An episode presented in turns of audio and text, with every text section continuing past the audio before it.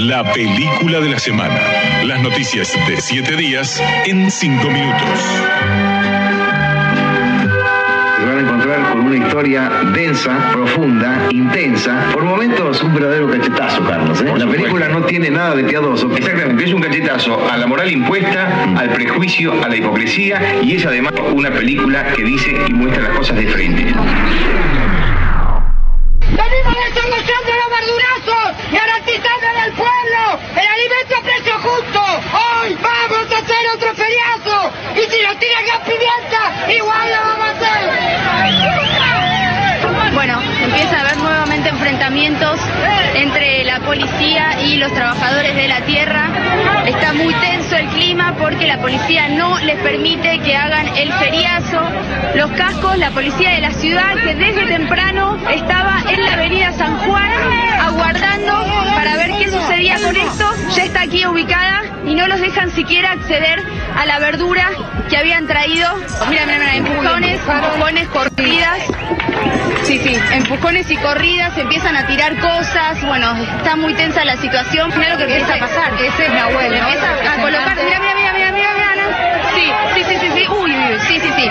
Nahuel, uy, le la verdura, tiran de todo, tiran de todo. Claro, porque Nahuel se acerca al cordón de la policía para colocar la verdura detrás de sus escudos, una manera de demostrarles que ellos quieren avanzar, que quieren realizarlo y la policía entonces empieza a tirar agua, empieza a tirar gas y se empieza a generar este, este enfrentamiento entre, entre las dos partes. Ahí va, le tiran de todo, le están tirando las berenjenas, le tiran la verdura, eso es lo que está haciendo, es muy simbólico lo que está pasando. Bueno, y ahí hay también. Hay disparos.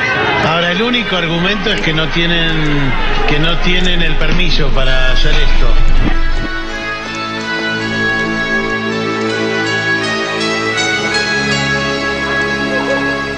El tarifazo es un, es un asesinato a la comunidad. Nos están exterminando. Esto es como si no hubieran puesto una bomba. Pues nos están dejando sin nada. Nos están ahorcando. No tenemos nada, no tenemos ya trabajo, no tenemos para comer.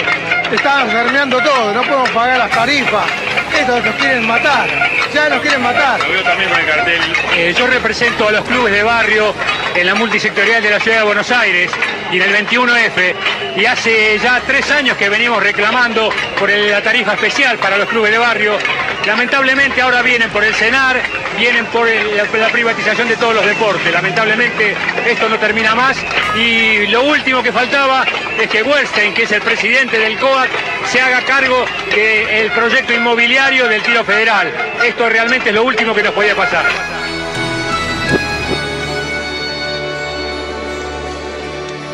La Casa de Gobierno es un monumento histórico nacional y como tal debe estar siempre. Yo no sé cuánto es el costo de eso, no tengo la menor idea. Quisiera saber que es una donación, pero si el Estado gastó un solo peso en ese mamarracho que pusieron ahí, habría que pensar que a lo mejor pueden haber ayudado a alguien. No hay que tener en la cabeza una urna porque estamos en elecciones y una piedra en el corazón. Hay que ayudar a nuestra gente. Hay mucho para ahorrar, mucho más de lo que muchos creen. Y la Casa de Gobierno deben respetarla. Es un ícono de nuestro país. No está ni para el Día de los Enamorados, ni para el Día de fulanito o sultanito. No tengo problema con el marketing, no me preocupa la publicidad. Sí me preocupa que haya necios. Y la Casa de Gobierno no está ni para el Día de los Enamorados, ni para el Día de fulanito o sultanito.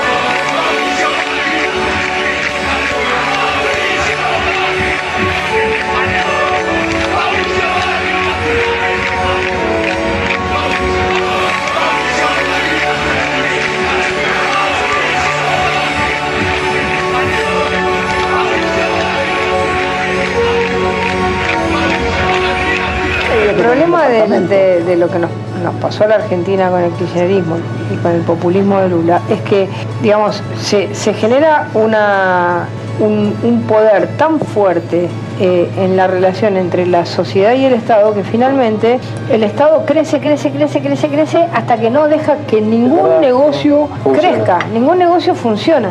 Eh, cuando uno va a, a- a- a cualquier provincia, el 20, 30 o 40% de la población depende del Estado. Más, Eh, en algunos, más. bueno, en algunos lugares mucho Patricia, más. carga Ministra, con todo respeto, hoy no funciona nada. Hoy no funciona nada. Bueno, hoy se está viviendo un momento económico muy difícil. Y pensamos que Mar del Plata iba a tener una Ya temporada brillantísima y no ha sucedido así. Ayer yo visité a la mañana, estuve en, en el taller protegido Esteban Ferrarío, lo traje anotado acá en Bursaco, en Almirante Brown. O sea, ustedes no saben el trabajo y el esfuerzo que están haciendo por mantener ese taller en condiciones y están por cerrar por las presiones que están teniendo de la FIB. Mira vos, mira vos, mira vos, mira vos, mira vos, mira vos, mira vos, mira vos. Mira.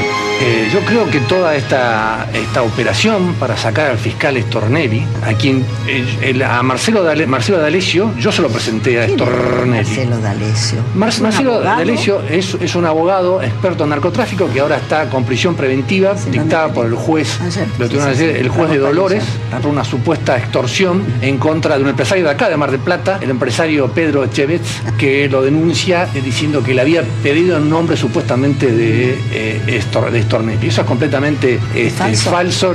vincularlo a Stornelli con esto. Eso es completamente este, falso. vincularlo a Stornelli con esto. Acá lo que se busca, Que había Mirta, cobrado una, una coima a Stornelli. Eh, aparece un video donde eh, eh, eh, eh, este abogado, D'Alessio, recibe dinero de este Echevez que ha sido incorporado a la causa. Pero Torrendo tiene nada, nada, nada, nada que ver. Torrendo tiene nada que ver. Torrendo tiene nada que ver. Acá lo que se busca es sacar a Stornelli de la causa de los cuadernos de la coima, sacar al juez Bonadío, pedir nulidad de la causa.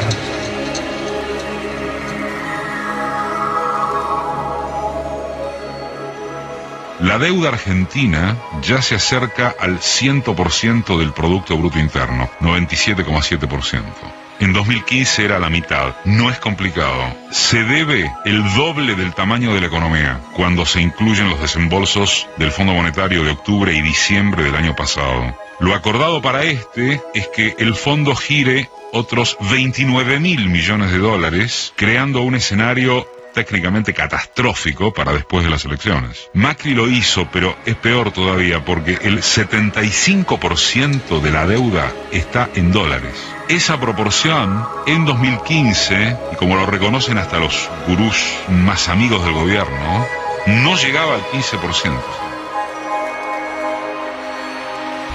Somos los más endeudados de la región. Minutos contados, domingos de 14 a 15 por Del Plata.